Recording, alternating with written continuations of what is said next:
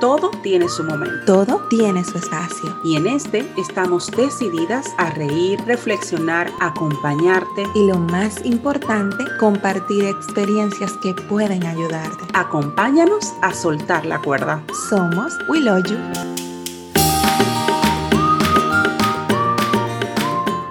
Julia, te voy a decir mm, la primera impresión. Está muy chulo. O sea, muy bonito. Eh, y, la intención de que pueden ustedes ayudar a muchas muchachas que viven allá y que en algunos temas se pueden sentir como, como solas y eso, que ustedes cuenten sus experiencias, está fenomenal. O sea, y también muy agradable. ¡Wow! Pero qué chulo. Me ha encantado su podcast. Está espectacular. Incluso uno no puede salir hasta terminar el audio completo. Me parece fenomenal, el nombre chulísimo. Wow, wow, de verdad que quedé encantada. Chicas, escuché vuestro primer podcast y me ha encantado. Me entraron ganas de interactuar también con vosotras. Me ha gustado mucho vuestro podcast. Lo hacéis muy bien. Os deseo lo mejor y lo más importante, que lo disfrutéis mucho. Ya lo escuché. El nombre es que me encantó, pero me encantó, me encantó el nombre, o sea, de verdad, demasiado guay. Me encanta cómo habláis, o sea, súper tranquilas, bien, que se entiende, que bien. Y nada, felicidades, de verdad, que me gusta muchísimo. Amiga, oí el podcast el mismo día que te dije cuando iba camino a la casa. Lo encontré chulísimo. Ustedes tienen voz así, una voz muy confortable, cálida. Eh, el caso es que me parece muy chulo, de verdad me gustó, que heavy. Mi Lore, te cuento, escuchando tu podcast me pasaron dos cosas muy charras. La primera es que pues ustedes tienen una conexión súper bacana y es como si uno estuviera dentro de la conversación, entonces esa parte es muy chévere. Y la otra es que al escucharte es como, no sé, estar sentada contigo, viéndote mover las manos, no sé, es, es una conexión muy bonita que no siempre se siente con todas las personas y pues más conociéndote pues se me hace muy gracioso y pues muy bonito y muy bonito el proyecto que están empezando ahorita ustedes dos las felicito de verdad He escuchado el podcast y la verdad que me ha encantado. Se nota que se divierten y me ha hecho extrañar un montón mi tierra. La verdad que es re divertido, se, se siente natural, me encanta, la verdad que me encanta. Me encantaría estar ahí en el medio haciendo las preguntas. Así que adelante chica, me encanta, de verdad que sí. Hola a todas. No me puedo creer que estemos en nuestra segunda emisión, nuestro segundo episodio de We Love You. ¿Qué tal, Juliana? Muy bien, muy contenta. Yo creo que más que la primera vez, ¿verdad? Sí, sí, más contenta Y, un poco más nerviosa también. Sí, pero sobre todo eso, muchísimo más contentas porque nos ha tomado incluso de sorpresa la acogida que hemos tenido. La verdad es que yo, yo por lo menos me quedé sorprendida.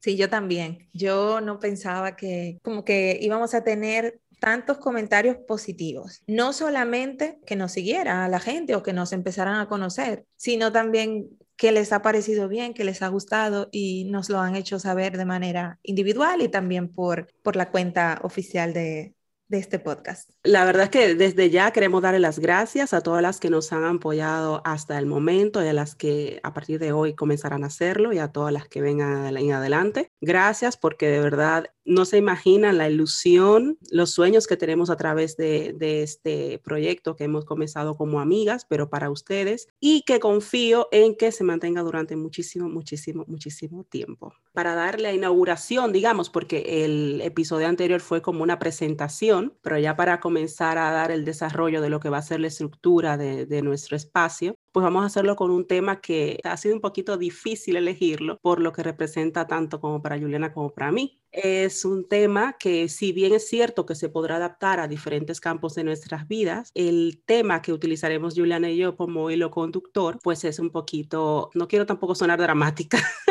pero es bastante emocionante, emocional para nosotras. O sea, nos despierta muchos sentimientos y, y bueno, Ya desde ya, perdonen, no, por lo que pueda surgir de esto. ¿eh?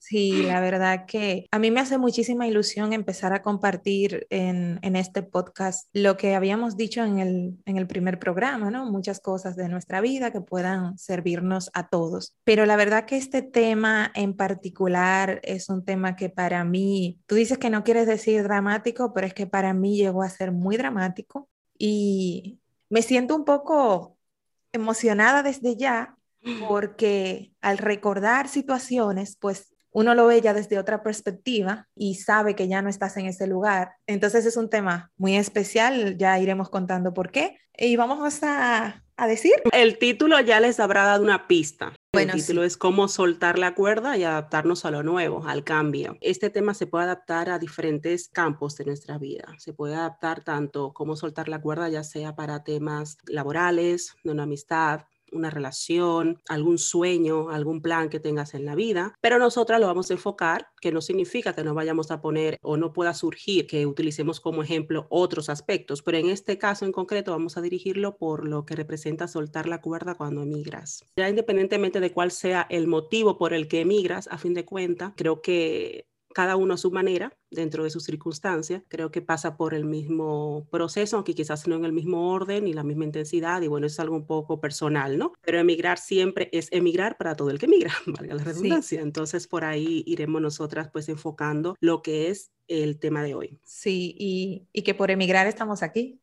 Evidentemente. Y por emigrar este tenemos este podcast. Sí, este podcast es consecuencia de nosotras haber emigrado en un, en un momento y vamos a, a compartir aquí desde nuestra experiencia de cómo ha sido para nosotras, de cómo lo hemos vivido. Y yo quiero que Lorena empiece a contarnos un poco su experiencia al emigrar, cómo fue al principio, por qué emigraste, porque puede ser por diferentes motivos. Entonces, quiero escucharte, queremos todas escucharte. Bueno, pues bueno, tú sí, tú sabes bastante bien eh, lo que representó porque me acompañaste en esos primeros años hasta ahora, ¿no? Y todo lo que queda. Pero bueno, la razón por la que emigré, para quien no lo sabe, bueno, pues eh, fue porque me casé con un maravilloso Goldo, con el que actualmente, bueno, es mi esposo, tenemos ya desde el 2009, y emigré para acá en el año 2011. O sea, vine a vivir a España, específicamente a Barcelona en el 2011. Debo decir que para mí quizás el recuerdo de lo que fue el principio, eso es algo un poco personal para cada quien, es algo muy subjetivo, ¿no?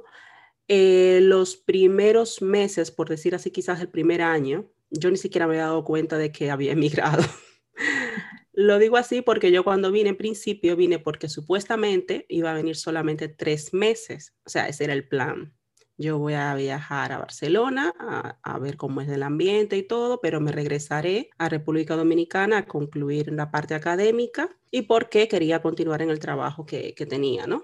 Pero una vez ya eh, me vi con mi esposo eh, viviendo con él, pues ya sabemos lo que sucedió, ¿no? Finalmente me quedé haciendo vida marital, siendo esposa eh, aquí en Barcelona. Esos tres primeros meses puedo resumir como eufórico, o sea, todo era bien, felicidad, todo era conocer, todo era expectativas, todo era curiosidad. Incluso mis primeras, yo llegué aquí en febrero, entonces mis primeras navidades fueron a finalizar ese año. Quizás para muchos sus primeras navidades fuera de, de su país, lejos de su familia, pues quizás puede haber sido un recuerdo más traumático, aunque sí es cierto que fueron mis primeras navidades en toda mi vida sin mi mamá y mi hermano y mi familia, porque yo siempre era de las que Nochebuena, Año Nuevo y todo era con mi mamá, o sea, no era de que de irme de discoteca, no, no, no, en mi casa con mi familia. Entonces sí es cierto que esas navidades podrían haber sido un más difíciles, pero no, no fue el caso, porque tenía mucha curiosidad, aparte mucha felicidad de poder estar con mi gordo, también tenía mucha curiosidad de ver lo que eran las navidades en el país que me acogía. A mí me ayudó bastante el hecho de que al venir a la ciudad de Barcelona, que es una ciudad con playas, con un clima cálido, pues el impacto no fue tan grande porque aunque tenía frío, por ejemplo, aún podía abrir la ventana, abrir la ventana y ver el sol, cosa que si, si emigras a un país quizás más oscuro o a una ciudad, mejor dicho, porque aquí en España pues depende mucho de la ciudad, pues claro, esto puede sí puede interferir en lo que es tu estado de ánimo. En mi caso no. Entonces puedo decir a modo resumen que para mí lo que fue el principio fue todo bien, todo felicidad y todo curiosidad, por decirlo así. Cuéntame tú, Juliana, entonces. En mi caso, vine por la misma razón, porque me casé con un español y para mí fue muy difícil desde que yo me subí en el avión. y, y quiero tomarme esto como, como hasta como hacer un poco de catarsis. porque aunque lo he hablado con gente muy cercana a mí, Lorena lo sabe, nada más que yo se lo contara, Lorena lo vivió. Entonces, eh, ella sabe realmente cómo fue para mí. Yo desde que me subí en el avión, yo empecé a llorar. Y a mí las azafatas se me acercaban y muy preocupadas y me tocaban el hombro y me decían, ¿estás bien? ¿Estás bien? ¿Estás bien? Y yo, yo no hablaba, yo no respondía porque yo no podía, yo solo estaba llorando todo el rato. Y en una que voy al baño, me, me preguntan de nuevo tres de ellas que están ahí que cómo estoy y ahí entonces le digo que yo estaba así porque era la primera vez que yo me separaba de mi familia así tan lejos que yo me iba a vivir a España y tal. Y ahí ellas me abrazaron y, me acunaron y fueron súper lindas eso eso no lo olvido porque no tenían ni siquiera por qué tener ese detalle conmigo pero pero sí me hicieron sentir muy bien. Pero yo en ese momento lloraba porque como que hasta es lo típico, ¿no? Llorar un poquito porque sabe que te vas eh, y porque yo sí sabía que me venía a vivir directamente.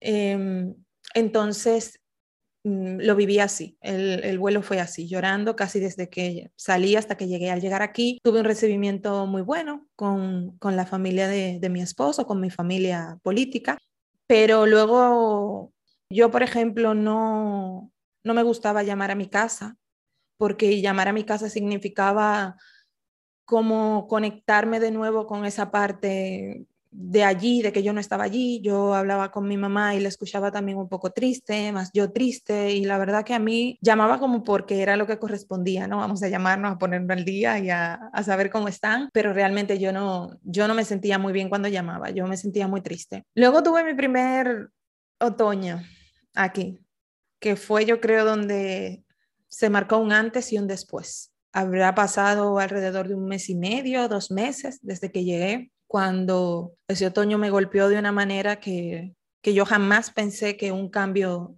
de clima podía afectar tanto a una persona.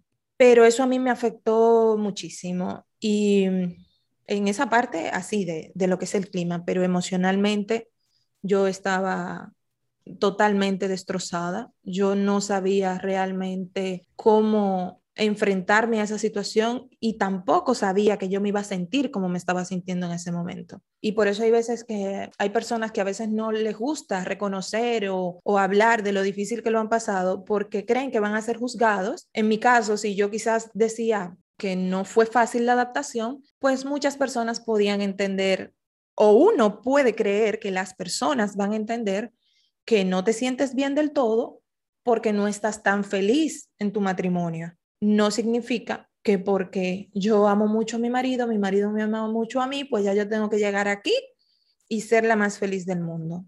Eh, dos más dos da como resultado cuatro, pero tres más uno también es cuatro. 2.5 más 1.5 también da 4. 0.5 más 3.5 da 4. ¿Qué quiero decir con esto? Que hay muchísimas maneras de vivir situaciones y no necesariamente tienen que funcionarle a todo el mundo igual. Y mi caso sí que fue muy traumático, sí que fue muy doloroso.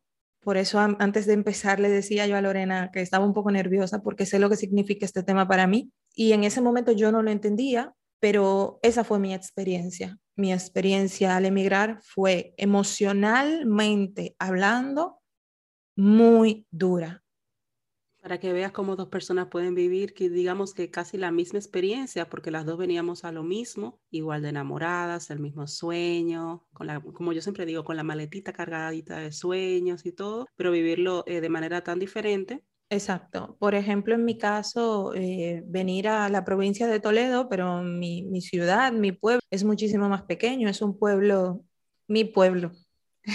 Sí, es tu pueblo. Eso eso por fin he aceptado que es mi pueblo. Pero sí, es un pueblito pequeño de tres mil y pico de habitantes y es otra manera de vivir la vida. No es lo mismo ni siquiera cuando vienes a una ciudad más grande o cuando vienes a, a, estudiar en una universidad, que es otro ambiente. Cuando vienes a un pueblo ya la gente tiene su vida hecha, sus grupos hechos, sus cosas muy marcadas y no se van a detener para resolverte la vida a ti. Es que no, ni siquiera les corresponde. Es algo que tenemos que sacar nosotras mismas de adentro, pero que son elementos que, que se suman para que el proceso en mi caso fuera tan traumático y dramático y difícil como fue. Pero vamos a continuar un poquito porque todavía hay mucho que tocar de este tema. Y yo quiero saber qué te habría gustado saber o, que te contaran, que te dijeran antes de tu emigrar. Ante esta pregunta, te podría decir que nada, creo que nada.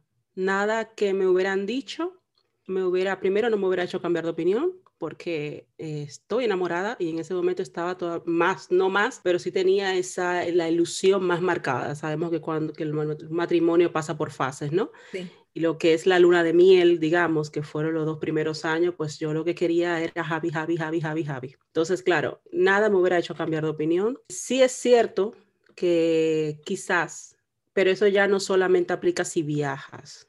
Esto no es saber antes de viajar, sino que me hubiera gustado saber antes de que pasara lo que pasó, que fue la pérdida de un ser querido. Un primo mío eh, lamentablemente falleció estando yo aquí y, saber esto antes de venir, pues hubiera sido imposible. Nadie podía decirme, ojo, que si te vas, va a pasar esto y no vas a estar con tu primo. Eh, sí me hubiera gustado saber antes de que mi primo falleciera que esto, o sea, lo que él representaba para mí, haberse expresado mucho más antes de él fallecer. Antes de yo viajar, mm, nada.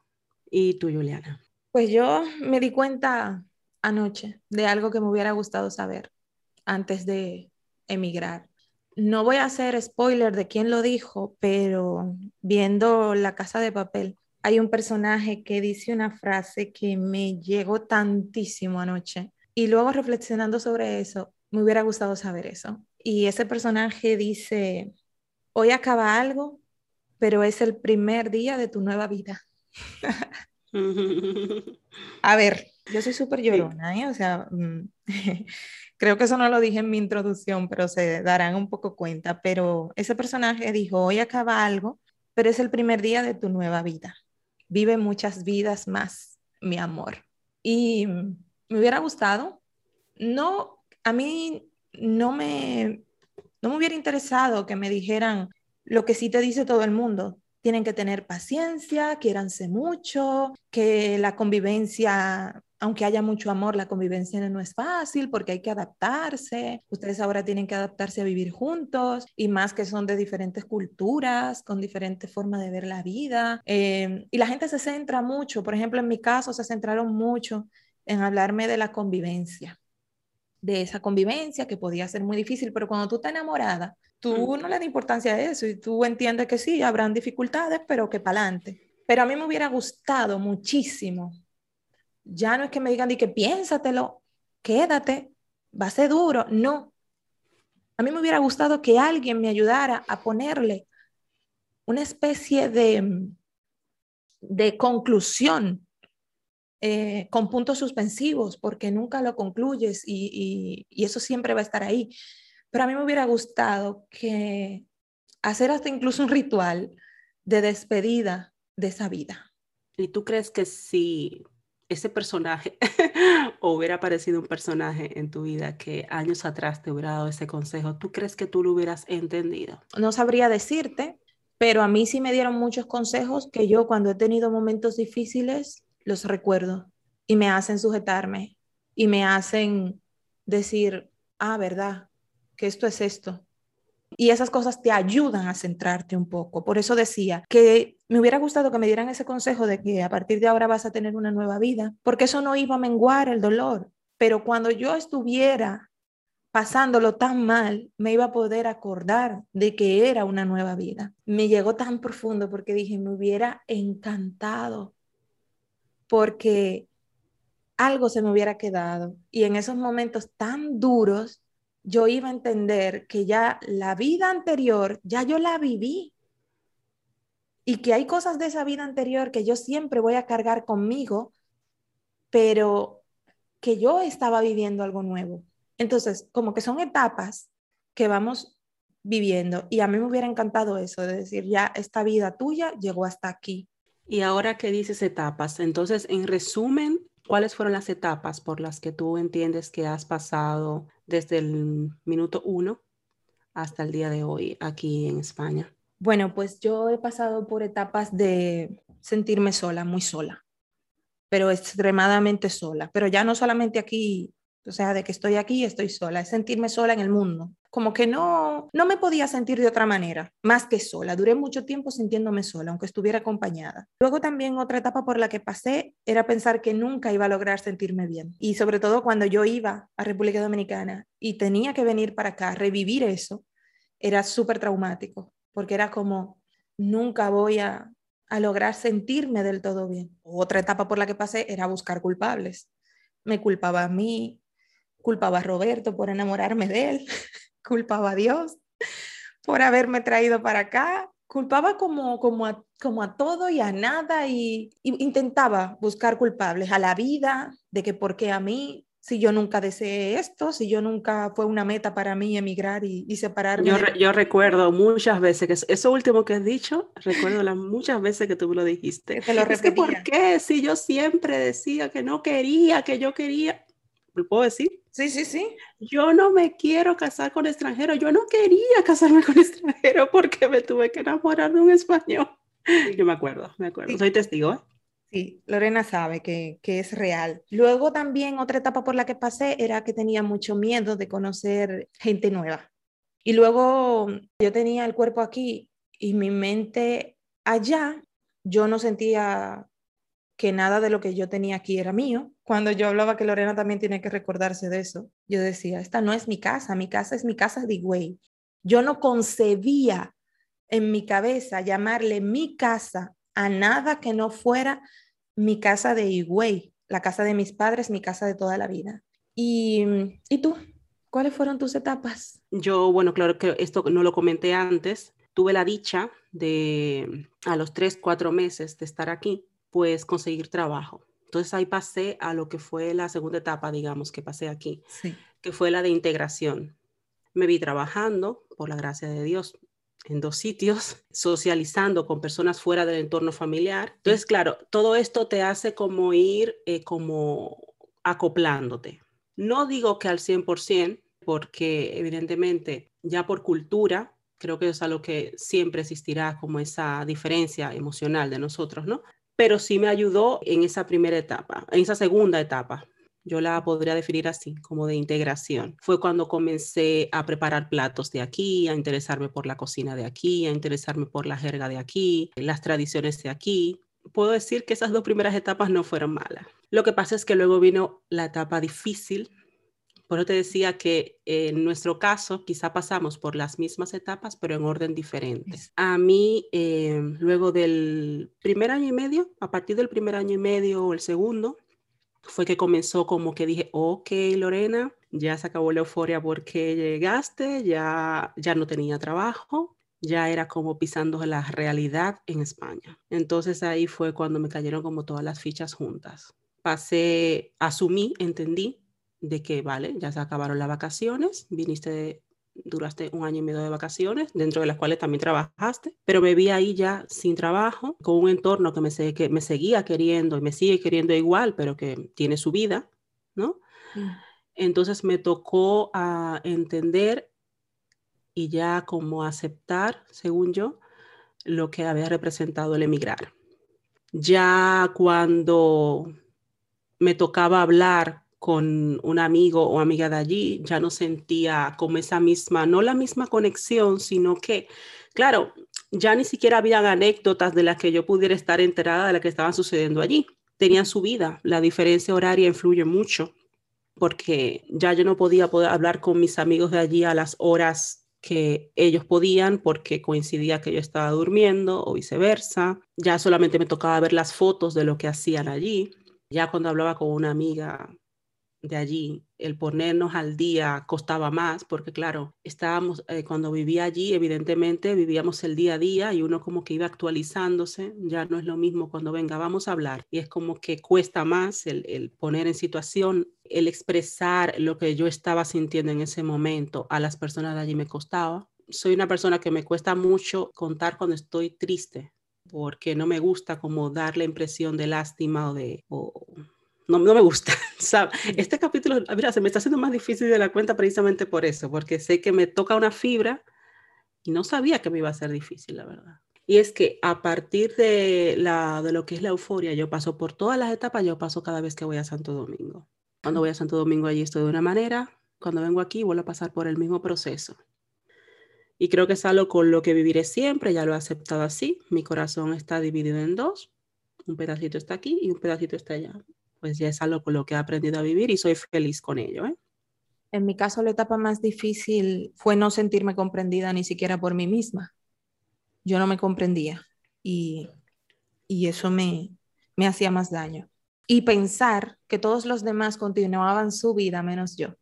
Eso fue también muy difícil para mí, el sentirme como que, conchale, pero todo el mundo ha seguido, todo el mundo, yo veo a todo el mundo bien, porque en ese momento tú ves a todo el mundo bien menos a ti. Pero claro, tú estás viviendo tu vida, pero es que cada uno está viviendo la suya y también tiene otras guerras internas y otros desiertos por los que pasar que quizás tú no te das cuenta como tampoco se dan cuenta de ellos, quizás tampoco se dan cuenta de lo que estaba pasando uno en ese momento. A ver, hasta ahora hemos dado nuestra experiencia. Además, queremos también darle eh, de manera personal algún consejo o algún tip que les pueda ayudar en base a nuestra experiencia que quizás le pueda servir para la vuestra. Entonces, Juliana, si quieres tú comenzar. Mi consejo número uno, tengo varios, pero no me quiero extender mucho. Pero mi consejo número uno, y para mí es el más importante, porque cada vez soy más celosa con eso, y es validar tus emociones. No permitir que nadie, ni siquiera tú mismo, menosprecie lo que sientes, y menos si esa persona no ha vivido el proceso que tú estás viviendo. Y por eso digo nadie, porque aunque una persona esté viviendo supuestamente ese mismo proceso, no significa que le va a afectar de la misma manera. ¿Y cuál sería tu primer consejo? No comparar, no comparar lo que es la vida aquí con lo que es la vida allí. No podemos esperar que sea igual. Para empezar, están en diferentes continentes, eh, diferente clima, diferente cultura, que aunque sí es cierto que culturalmente hay muchas cosas en las que coinciden, no es la misma cultura. Y creo que comparar es injusto tanto como para la familia que tenemos aquí como la familia que tenemos allí. El segundo consejo de mi parte es que luego de que tú has validado tus emociones, las aceptas sin juzgarte, es importante que seamos capaces de entender que esto va a pasar, que esto que sientes forma parte de un proceso. No quedarnos solamente con que, ok, yo valido mis emociones, yo me siento así, pero va a ser así siempre. No. El paso siguiente, después de aceptar esas emociones, es entender que eso pasará. Quizás no mañana, quizás no pasado, pero eso va a pasar. Y ahí voy a meter mi, mi siguiente consejo, y es que seamos pacientes. Tenemos que ser pacientes en ese proceso, en entender que va a pasar, pero no con, con tanta prisa como creemos, porque algo positivo nos va a dejar. Es una gran enseñanza. ¿Cuál sería tu siguiente consejo? Encontrar con quién hablar. Sí. Yo me beneficié mucho de eso. es, eh, a ver, yo pasé la etapa en la que no lo hablaba, por lo que comentaba antes. Heredé de mi padre el ser muy reservada con las emociones, especialmente aquellas que me hacen, me ponen en una posición vulnerable. Pero sí es cierto que una vez salí del cascarón y comencé a hablar, especialmente con esta señorita con la que estoy hoy compartiendo podcast. Hola, hola, hola, hola. Pues eh, la carga se hace mucho menos pesada. Y especialmente hablarlo con alguien que esté en tu misma situación o que haya pasado por la misma situación para que pueda empatizar más con lo que estás viviendo. En aquel momento, cuando estaba en proceso de adaptación, de aceptación, de integración o como queramos llamarlo, hablarlo incluso con alguien de allí, y perdón a mis amigas de allí, quizás no hubiera ayudado tanto Primero porque ellas no podían entender al 100% lo que yo estaba sintiendo. Entonces, claro, encontrar con quién hablarlo y especialmente alguien que esté en la misma situación que tú, no para que se pongan a lamerse la herida una a la otra, sino para dejar salir para escucharse, porque a veces uno eh, las cosas las percibe de una manera muy grande, muy dramática, pero cuando escuchas a otra persona decirlo en voz alta, te das cuenta de que no es tan malo y aconsejas a esa persona, pero en el momento que estás aconsejando a esa persona, te estás autoconsejando a ti. A ti mismo. Por eso, es, por eso yo soy tan parlanchina. Yo necesito soltar. Juliana, pero, pero, no, pero Juliana, no lo veas así, porque quizás. Y es que quizás te lo estoy diciendo a ti en voz alta, pero es para mí, es que me ha pasado muchísimas veces. Sí, o sea, que me veo, me veo dando consejos que, que, que me los aplico para mí. Entonces, ese sería mi... Pero creo que también es muy importante, Lorena, gente que tenga más o menos el mismo núcleo, bastante parecido, los mismos valores, el mismo respeto. Hombre, claro. Porque sí que es verdad que hay gente que viene por el mismo motivo, pero era lo que hablábamos antes, tiene otra manera de vivirlo o de verlo, porque hasta por su manera en la que fue criado no tiene nada que ver con la tuya. Y una de las cosas que nos conectó a nosotras tanto desde un principio era que teníamos tantas similitudes, nos ayudó mucho también a, a entendernos, a no sentirnos juzgada en ningún momento, eso es muy importante. No sentirnos tan solas. No sentirnos tan sola, no sentirnos juzgada y no sentir que esas cosas que nos estábamos desahogando en ese momento de lo difícil que estaba haciendo fueran luego a utilizarse injustamente para luego atacar al otro. Por eso hay que tener, hay, que ser muy delicado a la hora de uno desahogarse. A veces uno se siente tan mal que lo hace con la primera persona que aparece en el camino.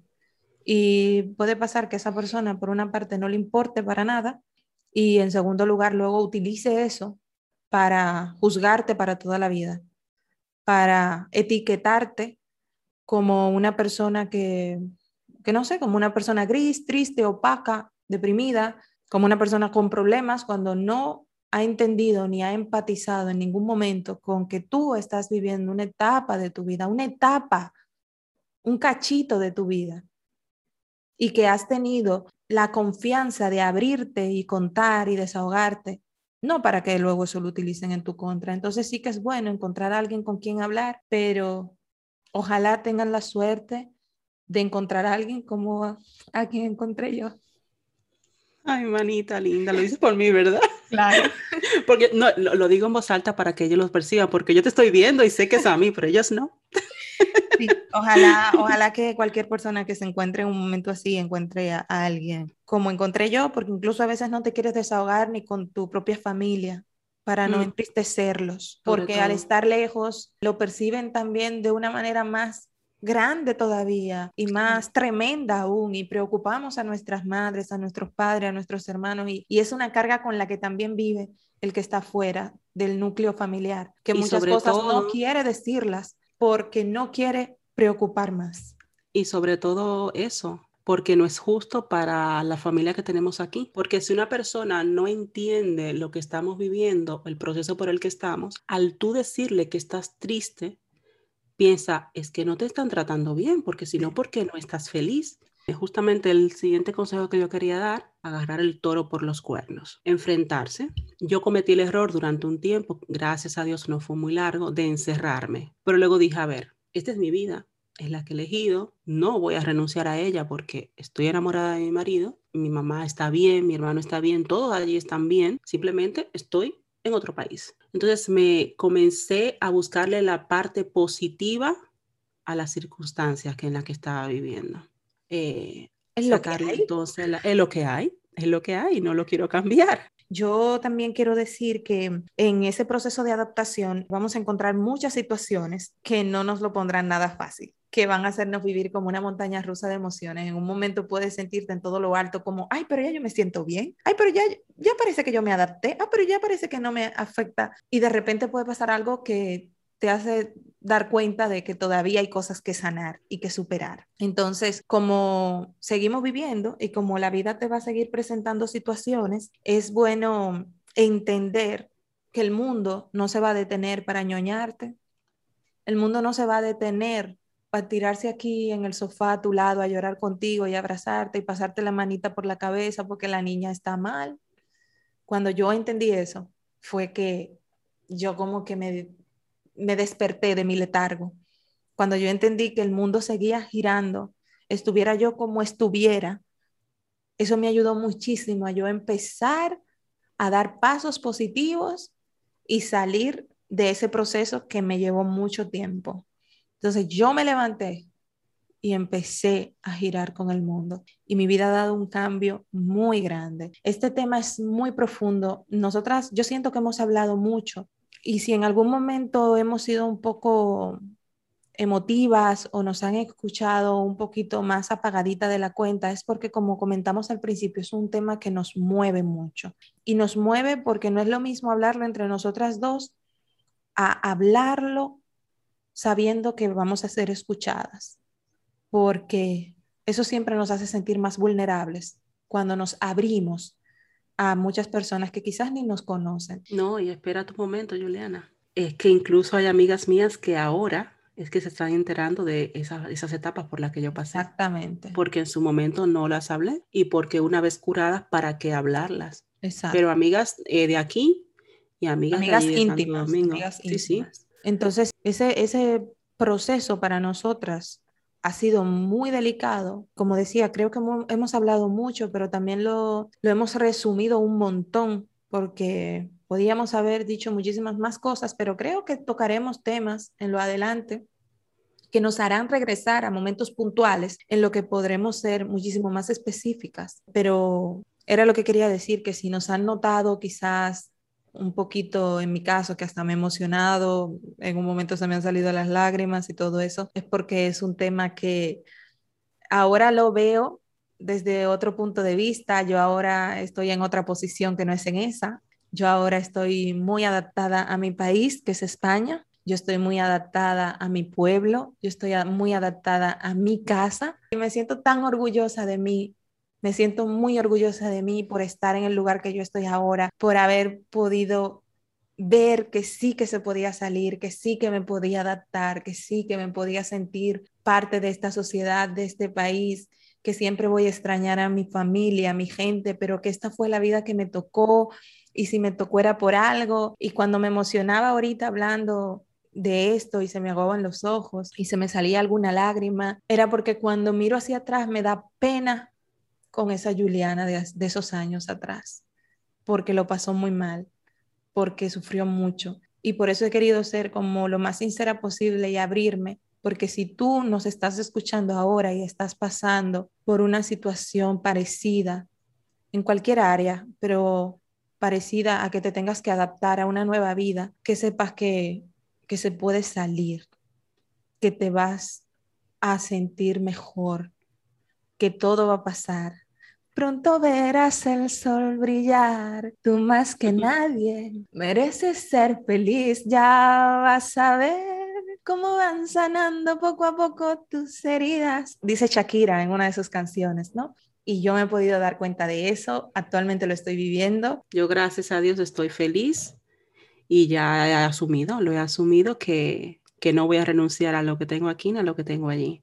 Amo mi vida aquí, incluso estando en Santo Domingo, echo de menos esto aquí. Es decir, uy, mi casita, mi, orden de mis cosas. Entonces, es que claro, ya yo soy una ama de casa. Entonces, ya no es lo mismo en ese sentido. O sea, ya yo tengo, ya yo cuando voy donde mi madre me siento como la niña que vino a ver a su mamá.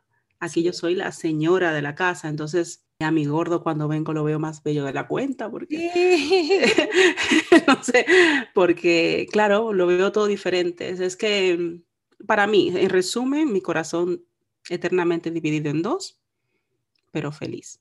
Yo igual. Yo quiero ya culminar lo que es mi parte leyendo dos frases de dos cuentas diferentes en Instagram. Una es de una cuenta que se llama Un viaje entre líneas y dice, no estás haciendo mucho drama, ni te estás ahogando en un vaso de agua. Es tu dolor. Solo tú sabes cuánto te afecta y mereces respeto por lo que sientes. Eso está muy claro, yo creo que no hace falta ni siquiera explicar ni abundar. Y la segunda frase la extraje de la cuenta de Mujer Holística y dice, siento mucho que hayas tenido que pasar por lo que has pasado, que hayas perdido lo que perdiste, pero esa nueva persona que ha brotado del dolor y se ha elevado por encima de lo sucedido es el regalo más glorioso. Y si yo tuviera que decirle algo a mi yo de hace 10 años, de hace 9, de hace 8, le diría esa frase. Lorena, si tienes algo más que comentarnos. Lo que sí quiero repetir, más que agregar, repetir encarecidamente a quien nos esté escuchando, que esté pasando por ese momento de sentirse solo, por ese momento de no saber, de sentirse confundido, de no sentirse integrado, de dudar, de si hizo o no hizo lo correcto, si está en el lugar correcto, de no saber qué paso dar. Sobre todo, aquellas personas que se sientan solas, que sepan que no lo están, que busquen a su alrededor, que siempre hay alguien que les puede servir de apoyo, de ayuda, de oído, que no se cierren, que quizás solamente abriendo la boca pueden tener ese apoyo para poder superar este proceso, que es simplemente eso, un proceso, lleva su tiempo y que una vez superado, pues les podrá llegar a una tranquilidad y felicidad. Qué bien, qué bonito. Empecé muy nerviosa, pero, pero me ha gustado mucho cómo nos hemos abierto para contarles lo que ha significado este proceso para nosotras, para compartirlo con ustedes y para que se sientan un poco más cerca de nosotras y sepan que nuestro deseo al estar aquí es aportar, es acompañar, es mostrar un poco de nuestra realidad y de lo que hemos pasado, de lo que hemos superado, que todos tenemos nuestros dramas, todos tenemos nuestras situaciones, pero que de todo se sale. Yo quiero ser enfática